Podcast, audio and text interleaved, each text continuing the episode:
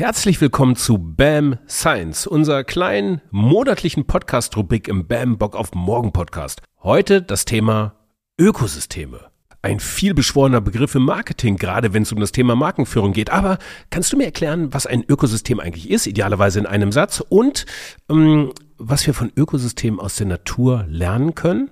Vielleicht können wir helfen. Lass mal starten. Bam, Bock auf morgen. Der Podcast für ein Marketing, Marketing for Future. So Bock! Ja, so Bock habe auch ich. Mein Name ist Frank Schlieder, Mitgründer von Bambock auf Morgen und Host dieser Podcast-Reihe. Bei Bambock auf Morgen äh, sind wir angetreten, um deutlich mehr Nachhaltigkeitswissen ins Marketing zu bringen. Also diese Podcast-Reihe hier, die liefert dir die Grundlagen aus der Wissenschaft hinter Nachhaltigkeit und Nachhaltigkeitskommunikation. Diese Grundlagen sollen dir idealerweise mehr Standfestigkeit auf dem oft so rutschigen Nachhaltigkeitspaket geben. Wenn euch diese Podcast-Reihe hier gefällt, dann abonniert sie doch gerne, aktiviert die Glocke, sodass ihr über neue Episoden informiert werdet. Und wenn ihr ganz gute Laune habt, dann gebt uns gerne 5 Sterne und schreibt einen wohlwollenden Kommentar, zum Beispiel bei Spotify oder bei Apple Podcast. Vielen Dank dafür. Was ist Phase, Dr. Bohn? Ja, was ist Phase, Dr. Bohn? Das fragt mein bezaubernder Kollege Jan Pechmann, meinen bezaubernden Kollegen Dr. Friedrich Bohn, wenn es darum geht, Begriffe aus der Umweltforschung leicht zugänglich uns Marketers zu erklären und idealerweise Transfers aus der Umweltforschung in die Marketingpraxis zu bekommen. Das ist ein hehres Unterfangen. Heute geht es um das Thema Ökosysteme. Wie im Teaser schon erwähnt, ich mache den Weg der Erkenntnis frei und schnack nicht lang weiter. Viel Spaß und Sinn im Folgenden. Bam, Bock auf morgen. Ja, herzlich willkommen zur dritten Folge von Was ist Phase Dr. Bohn, meinem persönlichen Lieblingsformat. Und ja, das Format ist deswegen für mich so wichtig, weil es eigentlich tatsächlich, weil ich hier am meisten lerne. Äh, Es geht eigentlich darum zu sagen, Mensch, wir im Marketing, wir, wir benutzen ganz viel auch so Begriffe oder reden über Nachhaltigkeitsthemen und wurschteln dabei doch auffällig stark im Bereich unserer relativen Inkompetenz vor uns hin. Und damit will ich eigentlich Schluss machen. Ich glaube, Greenwashing ist eine Frage vor allen Dingen mangelnder Kompetenz, nicht mangelnder Moral. Und ich will, dass wir diese Kompetenz kriegen, dass wir die Muskeln kriegen. So. Der Begriff, den ich mitgebracht habe heute, heißt äh, Ökosysteme. Und da klingelt es bei euch in den Ohren, weil wir den tausendmal benutzen an so einem ganz normalen Marketingtag. Services werden als Ökosysteme gestaltet. Businesses sind Ökosysteme, Marken sind Ökosysteme, Organisationen und Teams sind Ökosysteme. Wir sagen das tausendmal und meinen damit auch irgendwie irgendwas wahrscheinlich. Wir meinen es sicherlich auch gut, aber ob wir es auch gut machen, das möchte ich gerne heute rausfinden. Und deswegen klinge ich hier wieder am Elfenbeinturm der höheren Wissenschaften bei meinem lieben Freund Dr. Friedrich Bohn. Bing Bong. Friedrich, grüß dich.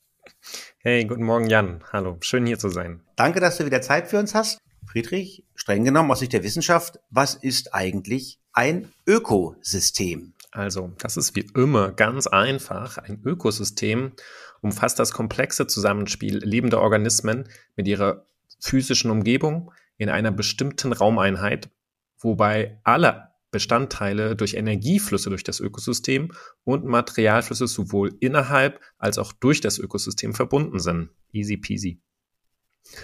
da steckt Okay. alles drin. Das war jetzt sozusagen der wissenschaftliche Lexikonsatz.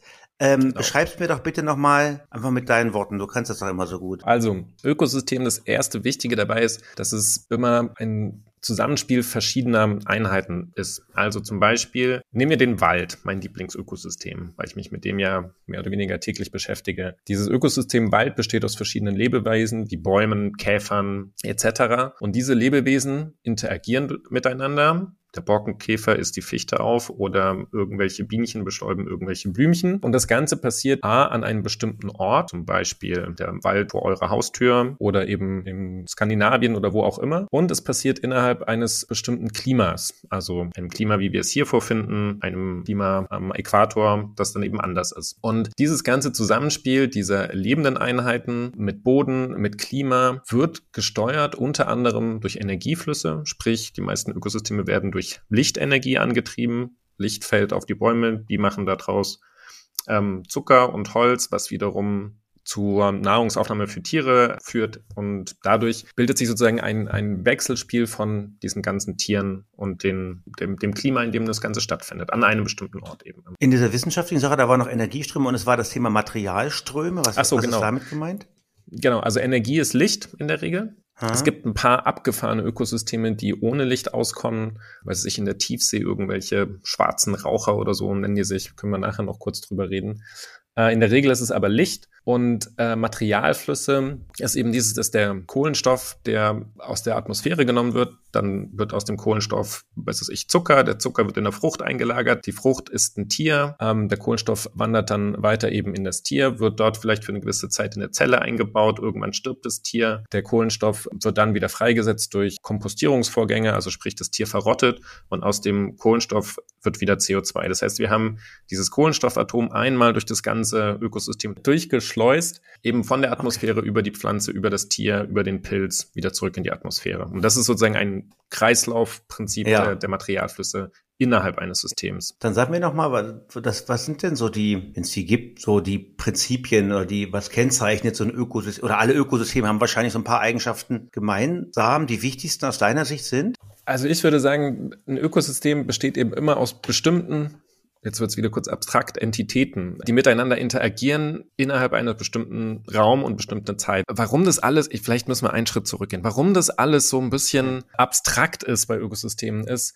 vielleicht ein kurzer Blick in die Geschichte die Frage, die sich der Wissenschaftler gestellt hat, ist, wie können wir eigentlich diesen ganzen Planeten irgendwie sortieren, dieses ganze Chaos, was da draußen herrscht de facto. Und es gab dann im Anfang des letzten Jahrhunderts ähm, eine große Debatte darüber, wie man das eigentlich alles sortiert und organisieren kann. Und erst dann Mitte der 1950er Jahre hat man sich dann darauf geeinigt, eben von Ökosystemen zu sprechen. Und es ist eben dieser okay. Versuch, dieses, was da draußen ist, in irgendwie eine Schublade zu packen. Also zu sagen, okay, das ist jetzt Wald, das ist mein Ökosystem Wald, das ist ein Ökosystem Ökosystem Teich, das ist ein Ökosystem Wiese, was auch immer. Aber es ist immer eine Konstruktion von uns Menschen. Es gibt sozusagen keine Ökosysteme aus sich heraus. Und das Wichtige für uns Wissenschaftler ist eben, dass man das irgendwie messen kann und dementsprechend gibt es eben diesen Aspekt der Zeit, weil Zeitabstände kann man messen, man kann Stoffe messen, wie viel Wasser ist in einem Ökosystem, wie, wie groß ist der Teich, wie schnell fließt Wasser in diesen Teich rein und wieder raus. Das sind alles so Sachen, die es uns Wissenschaftlern einfach extrem, nicht vereinfachen, aber die uns halt helfen, mhm. dieses System, in dem wir leben, dem, dem Planeten Erde, zu verstehen und, untersuchen und überhaupt erst untersuchen zu können. Das war vorher de facto nicht wirklich möglich. Oh, das finde ich aber krass. Ich dachte, das wäre das wäre so ein uralt Ding, dass schon der Olle, Charles Darwin auf Galapagos von Ökosystemen sprach. Das ist jetzt relativ jung dann tatsächlich, richtig? Genau, also der Begriff des Ökosystems ist tatsächlich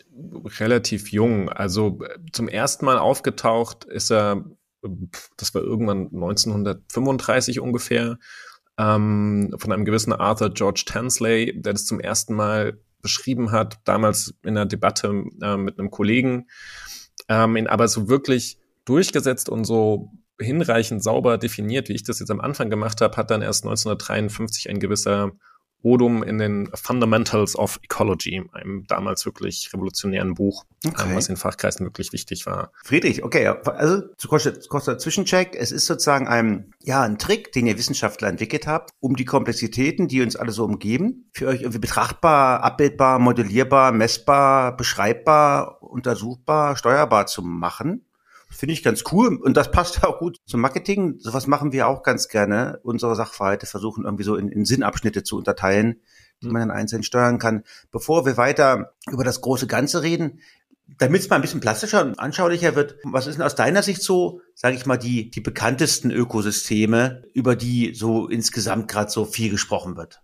Ich glaube, es sind die Ökosysteme aus unserem Bio-Unterricht. Also wenn wir uns alle mal kurz zurückerinnern, Schulbank sitzen, was haben wir da gehabt? Und dann gibt's eben die Ökosysteme des Wald, da gab es eine Projektwoche zu. Es gab diese Projektwoche die Wiese und es gab die Projektwoche der See. Das sind, glaube ich, die drei großen Klassiker. Wenn man dann auf die globale Ebene geht, kommt wahrscheinlich noch der Amazonas dazu oder generell der Tropenregenwald. Ist auch ein Wald. Der, die so die großen Big Player in der ganzen Geschichte immer sind. Die tauchen regelmäßig in Zeitwissen und Co. auf. Wald, Wiese und See in unterschiedlichen Darreichungsformen. Und gibt's denn, ah, das sind ja das, die Sachen, die man jetzt alle kennt. Du hast gesagt, das ist so Standard auch Biounterricht oder das ist auch das, hm. was man oft vielleicht auch, sage ich mal, in normal, unter normalen Menschen irgendwie bespricht.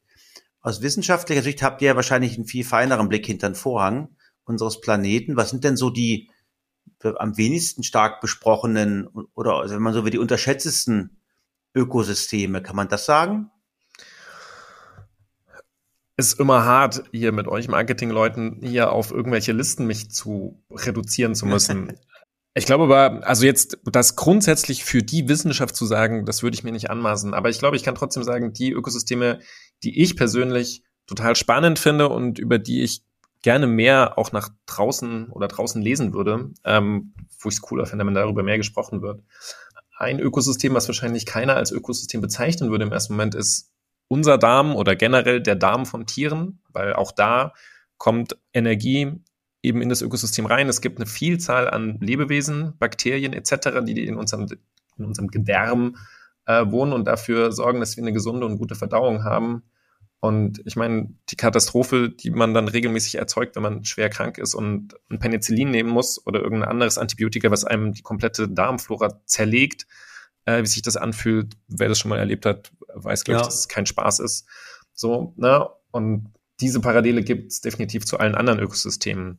Ein anderes Ökosystem, was hoffentlich, und da sehe ich so ein bisschen, das ist so ein bisschen der neue Rising Star, bei uns in Deutschland mehr und mehr eine Rolle spielen wird, ist das Moor. Wir mhm. brauchen in Deutschland viel mehr Moorflächen. Ist ein sehr wichtiges Ökosystem oder kann ein sehr wichtiges Ökosystem werden. Einerseits, weil es zu einem gewissen Teil CO2 fixiert. Als CO2-Fixierer ist das Moor jetzt nicht der erste im Spiel, aber vor allem was Wasser, Dürre, Wassermanagement angeht, super wichtig. Und durch die Wiedervernässung entsteht eben auch kein neues CO2, weil wenn wir Moore trockenlegen, und das haben wir in den letzten Jahrhunderten viel gemacht, dann fangen diese Moorböden an, sich zu zersetzen und CO2 zu emittieren. Dadurch, dass wir die wieder vernässen, stoppen wir diesen Prozess. Ja. Also und man so will, ist Wasser quasi ein Protagonist im Ökosystem Moor. Den haben wir rausgezogen, da ist das Ding zusammengebrochen. Wenn das Wasser wieder da ist, gibt es auch wieder Moore. So der Plan.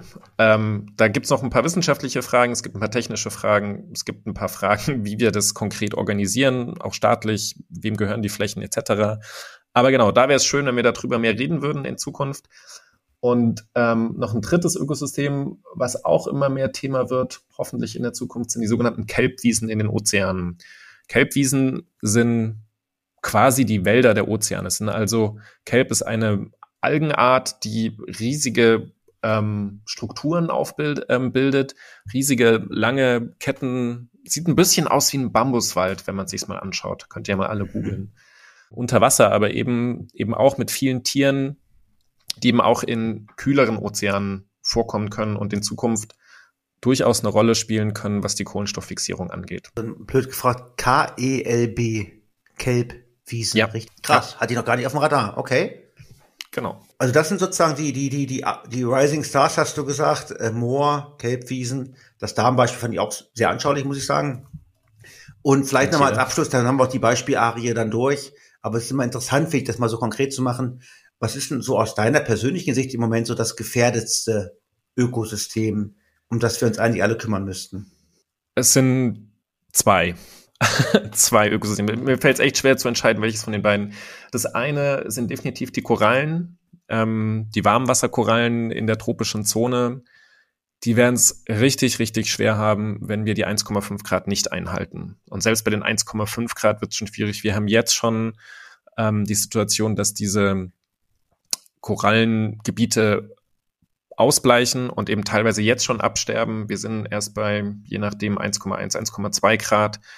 Ähm, bei 1,5 werden wir wahrscheinlich welche verlieren. Alles, was drüber ist, wird kein Spaß für diese Korallenwälder sein. Ja. Das ist das eine zentrale Ökosystem, was massiv bedroht ist. Und auf der anderen Seite, sozusagen am anderen Ende des Planeten, die Polkappen, die Ökosysteme, die dort sind, das Zusammenbrechen des arktischen Meereises, das Schmelzen der Gletscher in der Antarktis ähm, und die ganzen Veränderungen, die damit einhergehen. Für diese Ökosysteme dort sind es wahnsinnige große Störungen und Veränderungen, wo unklar ist, wo die Reise dorthin führt. Und eigentlich sollten wir das vermeiden, diese Reise zu machen, weil wir einfach nicht wissen, was passieren wird. Ja, danke, Friedrich. Also nochmal noch mal im Rundflug, so als damit man auch mal so ein bisschen auch Faktenwissen an Start kriegt als Zuhörer von unserem Podcast hier. Also die die All-Time-Faves von Ökosystemen, Wald, Wiese und See, kennt einer noch aus dem Biounterricht. Die Rising Stars, Moore, Kelbwiesen im Ozean und natürlich, wenn man weg von reiner Natur sozusagen auch uns Mensch rübergeht, unser Darm, Spitzenökosystem, was ganz, ganz wichtig ist, wie wir alle wissen. Und ja, zwei Ökosysteme, um die wir uns vordergründig definitiv alle große Sorgen machen müssen, wissen wir aber auch alle eigentlich, äh, das Thema Korallen und das Thema Polkappen, wo unmittelbar die größten Gefährdungen drohen. Bam! Bock auf morgen! Ich habe ein bisschen mich natürlich auch ein ganz klein bisschen vorbereitet und bin über einen Begriff gestolpert, der hieß Ökosystem Dienstleistungen. Setze ich jetzt mal naiv gleich mit Funktion, wahrscheinlich ist es aber auch falsch, keine Ahnung.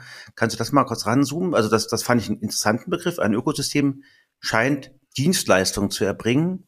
Was ist damit gemeint, Friedrich? Genau. Wenn wir vom Ökosystem Funktion erstmal sprechen, ich gehe mal die, die Schleife, weil du jetzt gerade beide Begriffe genannt hast. Hm, hm, die hm. Ökosystemfunktionen sind einfach Abläufe, die in einem Ökosystem passieren. Also sprich, wenn zum Beispiel ein Baum stirbt und er verrottet, dann nennen wir das auf schlau Dekompostierung. Das heißt, es ist sozusagen ein Prozess, der passiert. Oder ähm, wenn eine, ein junger Baum anfängt zu wachsen, dann ist das eine Funktion, dass der Biomasse aufbaut. Eine Ökosystemdienstleistung wird daraus, wenn diese Funktion für uns Menschen hilfreich ist. Also sprich, wenn nicht zum Beispiel einfach ein äh, Baum zersetzt wird, sondern wenn ein Giftstoff, der in das Ökosystem eingetragen wird, durch Bakterien und Pilze zersetzt wird, dann hilft uns das, weil dieser Giftstoff aus dem System verschwindet. Oder wenn bei dem Wachstum von Bäumen Sauerstoff produziert wird, weil sie CO2 eben in Zucker und ähm, Sauerstoff umwandeln, dann ist die Bereitstellung von Sauerstoff eine Ökosystemdienstleistung. Oder ein letztes Beispiel, das Holz, das der durch das Baumwachstum entsteht, ist ein Rohstoff, den wir nutzen können. Dementsprechend ist das dann eine Ökosystemdienstleistung, die, ganz wichtig, immer umsonst stattfindet. Und das ist ja nicht normal bei Dienstleistungen. Aber okay, aber nochmal, damit ich es verstanden habe. Also Funktionen sind einfach bestimmte Effekte, die durch einzelne Protagonisten von dem Ökosystem einfach er erzeugt werden. Und das bewerten wir jetzt mal gar nicht. Das sind einfach sozusagen Effekte, die daraus entstehen, wie zum Beispiel der Aufbau von, von Biomasse oder Holz bei dem Baumbeispiel. Und in dem Moment, wo der Mensch das als für sich wertvoll empfindet, nennen wir es dann, nennen wir diese Funktion eine Dienstleistung. Genau, also es ist so, also man könnte das auch nochmal dahingehend unterscheiden. Eine Funktion ist einfach nur etwas, was wir beschreiben, wird tendenziell auch viel stärker im wissenschaftlichen Kontext genutzt. Mhm. Und die Dienstleistung hat eben immer eine Wertung dabei, ne, weil es für uns am Ende des Tages irgendwie wertvoll ist. Im Marketing hantieren wir oft äh, mit dem Begriff so Mehrwert rum. Sozusagen, okay, mhm. was ist eigentlich jetzt der Mehrwert von einer bestimmten Sache oder was auch das Mehrwertversprechen von zum Beispiel einem, einem Service an seine Stakeholder, also an die Menschen, die diesen Service irgendwie beziehen. Das geht dann wahrscheinlich in die Richtung, oder? Genau, also man könnte sich überlegen, wir machen jetzt Marketing für bestimmte Ökosystemleistungen und fahren mal eine geile Werbekampagne für die Sauerstoffproduktion der deutschen Wälder oder so. Ja, genau. genau. Kann man da mal so ein bisschen ranzoomen? Also was sind denn so die größten, wo sind wir denn am stärksten Nutznießer von bestimmten Ökosystemleistungen? Also welche Ökosystemdienstleistungen sind für uns Menschen von besonderer Bedeutsamkeit? Deine persönlichen Top 5. Boah, das ist echt immer hart, ihr mit euren Top. Jetzt erzähl mal die besten drei. Ich glaube, also, äh, also, das ist eine ja, ist auch egal, in die Top 5 weg, aber ja, nee. ja, okay, ich sage trotzdem jetzt ein paar. Ich meine, also das, das Zentralste überhaupt ist, dass einfach Ökosysteme Sauerstoff herstellen. Wenn sie das nicht machen würden, wären wir einfach alle ziemlich schnell erstickt. So. Ne? Das okay. zweite ist, dass sie ja. natürlich unsere Nahrungsmittel herstellen. Auch das sind alles Ökosysteme. Selbst eine Monokulturacker ist immer noch ein Ökosystem. Es sind immer noch Pflanzen, ähm, eventuell eben nur eine Art, die in einem bestimmten Klima zu einer bestimmten Zeit an einem bestimmten Ort wachsen und am Ende kommt Getreide raus, Mais, keine Ahnung, was wir halt essen wollen. Das sind auch alles Ökosystemfunktionen und in dem Fall eben Dienstleistungen. Die ganze Aufbereitung von Abwasser passiert über Ökosysteme oder also die Bereitstellung von sauberem Trinkwasser ist eine Ökosystemdienstleistung. Das sind also wirklich die fundamentalen Dienstleistungen, die wir brauchen, um zu überleben, werden von Ökosystemen hergestellt. Weißt du, was ich aber nicht krass finde, weil also das sind ja me mega, mega wichtige Sachen. Und die Wertschätzung dafür, die geht, glaube ich, nahe Null. Wie siehst du denn die Möglichkeit, sag ich mal, den Wert von Ökosystemen den Menschen noch anders auf eine andere Art und Weise zu vermitteln? Wie wäre es denn jetzt hier der Marketing-Fuzzi? Frage an die Hörer. Bitte schreibt eure Kommentare unten in den Chat. Na, ich überleg's ja, weil das ist ja dein Job. Ich meine, Friedrich, nichts für ungut, aber das machst du, glaube ich, fünf Tage die Woche und deine Kollegen auch machen es alle mit und keiner hört zu. Ist ja, ist ja eine Schweinerei. Also das sind doch nur offensichtlich sehr wichtige, großartige, bedeutsame Phänomene. Ja. Mach mal einen Wurf. Ich würde die, die Flanke nutzen, um eine Kritik an meiner eigenen Zunft zu äußern. Ich, ich finde, dass wir aus dem Wissenschaftsturm, Elfenbeinturm, das einfach noch nicht gut machen. Wir erzählen, also wir sind einfach zu sehr in unseren Zahlen gefangen und unseren Statistiken, um darüber die Geschichte zu erzählen, aber das greift halt nicht. Das ist, glaube ich, der eine Punkt. Der zweite Punkt ist, dass diese ganzen Ökosystemdienstleistungen und Ökosystemfunktionen in der Regel für uns so selbstverständlich sind, dass, dass man sie einem einfach nicht wahrnimmt. Mir ist, während du gerade hier deine Parabeln aufgebaut hast, ist mir immer noch mal eingefallen, wenn ich hier morgens meinen Kindern das Frühstück auf den Tisch stelle, dann stehen die auf und jeden Morgen ist einfach dieses Frühstück da und es ist für die total selbstverständlich, ja. bis ich irgendwann echt ja. miese Laune bekomme äh, und dann erst realisieren sie, oh, das Frühstück ist auf einmal nicht mehr da. Und dann erst merkst du, dass das eben nicht selbstverständlich ist. Und ich glaube, so ist es auch bei Ökosystemen. Erst wenn sie nicht mehr da sind, realisierst du, wie essentiell sie eigentlich sind. Also wir verhalten uns da alle so ein bisschen wie Kinder eigentlich. Also das ist im Prinzip im Bereich so Service Design, im Marketing ja auch genau das Gleiche. Idealerweise entwickelst du ja Service-Ökosysteme, um Marken und ihren ähm, Business Case herum, die so glatt und geschmeidig ablaufen, ja, mhm. Dass der Kunde eigentlich erst dann mit dir äh, sozusagen in Interaktion tritt diesbezüglich, wenn irgendwas nicht funktioniert. Also wenn die App klemmt oder so, dann, dann meldest du dich natürlich als Kunde. Ansonsten wird es einfach als was Selbstverständliches auch empfunden und auch erwartet. Und es ist auch, das ist ganz vergleichbar mit deinem Frühstück, ähm, die Latte der, des Erwarteten, also das, das, was ein Kunde als mehrwertig empfindet, steigt. Also wenn die Delivery Time eines Dienstleisters, eines Lieferanten, eines Lieferanten-Startups, ja, plötzlich durch einen wahnsinnig pfiffigen Logistiktrick auf standardmäßig unter sechs Stunden reduziert werden würde, da würde es am ersten Tag noch die Leute ein Wow entlocken, am zweiten Tag wäre es noch ein Super und am, am dritten wäre es normal. So. Mhm. Das heißt, je besser ein Ökosystem eigentlich Dienst leistet, umso und, und damit versauen sie im positiven Sinne halt immer auch die Norm. Da sagt natürlich keiner mehr Danke. Die Leute sagen nur hey, hey, hey. Das klappt ja wieder mal nicht, wenn es plötzlich länger dauert oder wenn es plötzlich nicht da ist. Das ist eigentlich ein ganz schön undankbarer Job, den diese Systeme machen. Ja, ähm, sehr inspirierend. Was ich, was, was mir jetzt gerade durch den Kopf geht, darauf aufbauend ist, tatsächlich haben wir ja durch die durch unsere landwirtschaftliche Revolution und so weiter es geschafft, Ökosysteme eben viel produktiver zu machen, was die Dienstleistung angeht, nämlich Nahrungsmittel herzustellen. Mhm, ähm, und das haben wir immer weitergetrieben und weitergetrieben und optimiert, dass auf den Punkt maximal viel hergestellt wird. Ich glaube, dass wir jetzt in den nächsten Dekaden, diesem, also in diesem Jahrhundert, eine Wandlung dahingehend haben werden, dass es nicht mehr darum geht, das Maximale rauszuholen, sondern das Zuverlässigste. Sprich, durch diese ganze Klimaentwicklung werden wir viel mehr Dürren haben, es wird Temperaturschwankungen geben und dementsprechend ist die Frage nicht mehr, also ist immer noch die Frage, möglichst viel Essen zu erzeugen, möglichst viel sauberes Trinkwasser, aber das eben auch unter den widrigsten Umständen. Also wenn wir mal eine ja. Dürre haben, sollte unser Acker trotzdem noch was an Essen erzeugen. Und das wiederum führt uns zu Ökosystemen, die um einiges artenreicher sind. In allen Studien, die es zu den verschiedensten Ökosystemen gibt. Ich selbst war mal in einer Studie beteiligt, wo wir wirklich ganz unterschiedliche Ökosysteme untersucht haben. Also ein Seesystem, ein Waldsystem, ein Räuberbeutesystem etc. Und wir festgestellt haben, dass eigentlich bei allen Ökosystemen die gleichen abstrakten Mechanismen funktionieren, bezüglich Stabilität der Services. Also dass mhm. zum Beispiel Nahrung, wenn es um Nahrung geht, eben immer eine Art ein reicheres System diesen Service stabiler liefert, als jetzt vielleicht das, wo du das Maximale rausholst an in, in dem einem Jahr, aber im nächsten Jahr kriegst du einfach gar nichts raus, weil das ganze Ökosystem abgestorben ist. Hier die Waldflächen im Harz, wo innerhalb von einem Jahr einfach riesige ja. Flächen abgestorben sind. Und der Mischwald nebendran, da sind halt vielleicht ein, zwei Bäume gestorben, aber es ist immer noch für uns alle ein klar erkenntlicher Wald mit vitalen Bäumen, wo wir eine Vitalfunktion sind. Ja, krass, okay, aber das ist interessant, weil, weil also du sagst, Diversität, Vielfalt von Protagonisten in einem Ökosystem sind ein Treiber für, für ich sag mal das blöde neu, neudeutsche Wort Resilienz. Also entsprechend stabiler können diese Ökosysteme nachhaltig ihre Funktion oder aus Menschensicht ihre Dienstleistung erfüllen. Genau, also mein, mein Beispiel in diesem Zusammenhang ist immer, wenn, wenn unser eins hinreichend viel Geld hat, dass man Geld anlegen kann, dann setzt man in der Regel ja auch nicht nur auf ein, ein Pferd oder eine Aktie, sondern man diversifiziert sein Portfolio, wie das so schön heißt. Ja. Ähm, ja. Und der Grund dahinter ist, naja, falls die eine Aktie abkackt, dann sind wenigstens die anderen immer noch stabil und machen im Idealfall hinreichend Gewinn und können sozusagen diesen Verlust wettmachen.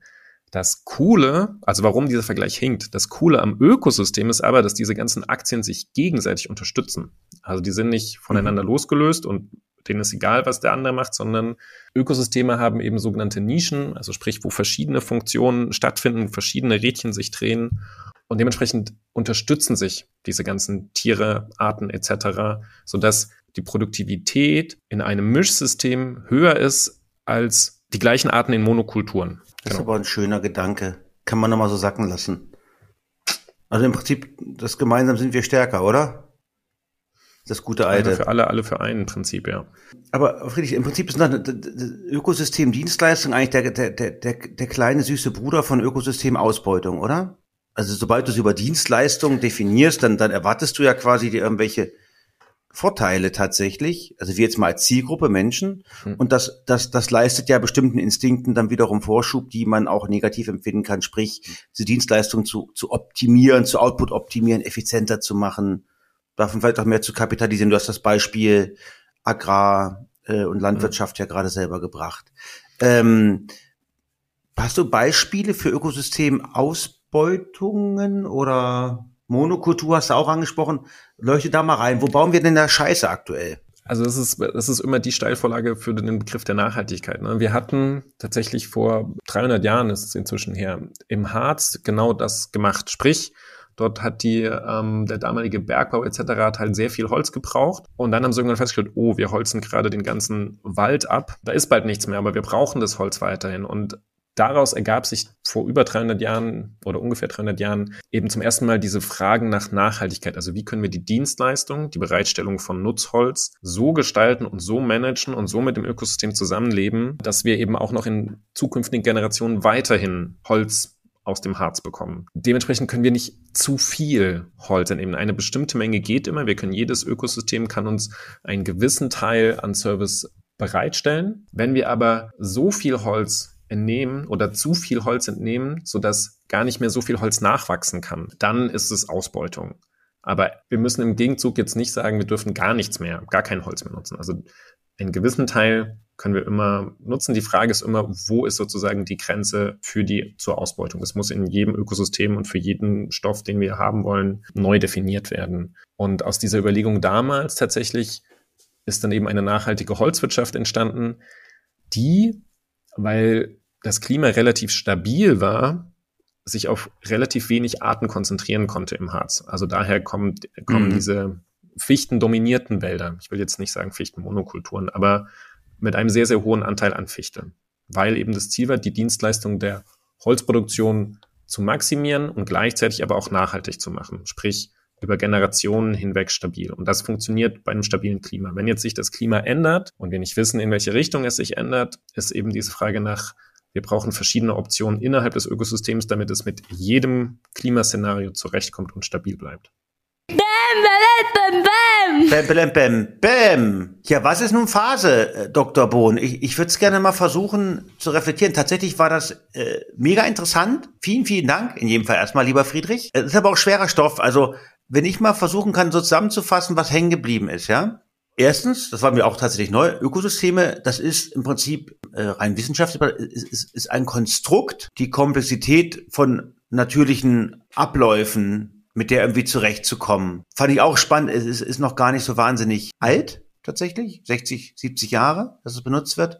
Es wird dazu benutzt, Komplexitäten ja, abzubilden, zu verstehen und dann irgendwie vielleicht auch noch ein bisschen zu managen und zu steuern. Deswegen finde ich es völlig legitim tatsächlich. Das war für mich auch so eine Prüffrage. Ja, dürfen wir dann also auch. Ihr habt es benutzt als Modellierung quasi, als, als Konstrukt. In der Wissenschaft, da können wir das im Marketing genauso machen. Bei uns sind auch viele Sachen komplex. Warum eigentlich nicht? So, wunderbar. Phase Nummer zwei, das, das war für mich ein Wow, zu sagen, Vielfalt ist gleich Resilienz. Und zwar nicht im politischen Sinne irgendwie, sondern wirklich im ganz faktischen Sinne. Je vielfältiger die Protagonisten innerhalb eines Ökosystems sind, desto größer ist die Wahrscheinlichkeit, dass auch die Dienstleistung, von der wir als Menschheit von diesem Ökosystem profitieren, langfristig stabil äh, erbracht werden kann. Also im Wald mit nur einer Baumsorte, drei Tieren, einem See und zwei Insekten ist halt weniger powerful als einer mit sieben Baumsorten, hundert verschiedenen Tieren, drei Seen und einen ganzen Sack voll Flöhe.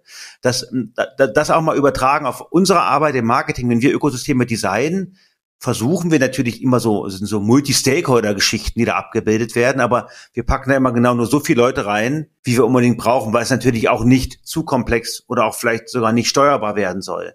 Und wenn wir sagen, Vielfalt ist eigentlich Resilienz, müssen wir sagen, da muss viel mehr reingekloppt werden. Wir müssen auch Sachen zulassen können, mit denen wir vielleicht als Designer gar nicht gerecht haben, äh, gerechnet haben. Also auch so ein bisschen vielleicht der Aufruf, ChatGPT aus und Kopf an, lasst Dinge zu, lasst Ökosysteme auch leben, lasst sie passieren und versucht sie nicht so an einer ganz kurzen Vielfaltsleine zu halten. Die dritte Phase für mich, und das, da muss man nochmal in Ruhe drüber nachdenken, glaube ich, aber ich versuche es mal zu artikulieren. Das Ökosysteme sind so Mehrwertsysteme an und für sich, wo ein bestimmtes Set von Protagonisten unterschiedlicher Herkunft wechselseitig zueinander wertvoll ist. So. Und dass die darüber hinaus noch so eine Art größeren Nutzen für jemand anderen haben, also Stichwort Ökosystem Dienstleistung, das ist gar nicht Teil des Ökosystems. Also der Wald weiß nicht, dass er Dienstleister für die Menschen ist und der Mensch ist eigentlich auch nicht per se äh, Teilnehmer von diesem Ökosystem. Er profitiert davon, von der Dienstleistung, aber er ist nicht Teil des Systems. Und der Wald weiß auch gar nicht, dass wir seinen Sauerstoff so dringend brauchen. Und das ist natürlich insofern interessant, dass wenn man das mal auf Marketing überträgt und wir designen da irgendwelche Marken oder Service-Ökosysteme, würde das ja bedeuten, wir denken nicht nur an uns und unsere Marketingziele und wie bauen wir dieses System so, dass es möglichst viel zum Marketing beiträgt, sondern wir denken zuallererst vor allen Dingen auch an die anderen Protagonisten, in dem Mehrwert, in, in diesem Ökosystem und, und an die Mehrwerte, die die zueinander haben. Und äh, das finde ich eigentlich auch ein, star ein starker Job, zuerst an alle anderen zu denken und erst zum Schluss an sich selber. Wenn man Ökosysteme baut, ähm, können wir uns, glaube ich, alle eine Scheibe von abschneiden. Und, und das ist für mich auch, äh, ohne da jetzt so ins Regal zu greifen, aber eigentlich ist das ja im Prinzip auch die, die große Lehre aus diesen Ökosystemen, wenn sie funktionieren. Das ist eigentlich die Erfahrung der Evolution. Sorgt dafür, dass es anderen gut geht. Und dann wird es im Prinzip mittelbar auch, auch dir gut gehen. Also Friedrich, um es nochmal zusammenzufassen, äh, meine drei Takeouts waren jetzt, Ökosysteme sind theoretische Konstrukte. Korrekt. Um komplizierten abzubilden. Festhalten kann man sich daran, je vielfältiger, desto resilienter. Und nur wenn es allen im Ökosystem gut geht, kann es auch dem uns selber gut gehen. Das waren jetzt für mich so die drei großen Learnings. Was denkst du? Genau, weil wir eben Teil der Ökosysteme sind. Deswegen sehr schön zusammengefasst, Jan. Vielen Dank. Alles klar, Fritze. Dann würde ich sagen, kannst du, kannst du auch schon wieder grün zurück, zurückflitzen in deinen Elfenbeinturm. Du hast ja sicherlich noch viele, viele Analysen auszuwerten, oder? Ja, und Meetings. Meetings macht er auch, oder? das ist bei uns das Gleiche. Alles klar. Es war super mit dir zu reden. Wir wissen jetzt ein bisschen mehr, was das Buzzword-Ökosystem eigentlich, wo es herkommt, was in Wirklichkeit bedeutet und vielleicht auch ein paar Impulse, wie wir es mit ins Marketing übertragen können. Ganz herzlichen Dank. Vielen Dank für die schöne Zeit. Bock auf morgen! Ja, kleiner Abklapp von mir noch. Unser freundlicher Hinweis, dass ihr gerne natürlich diese Podcast-Reihe abonnieren könnt und idealerweise eine gute Bewertung geben könnt. Äh, das ist äh, gerne nochmal wiederholt an dieser Stelle. Schaut mal auf unsere Webseite bock.am www.bock.am.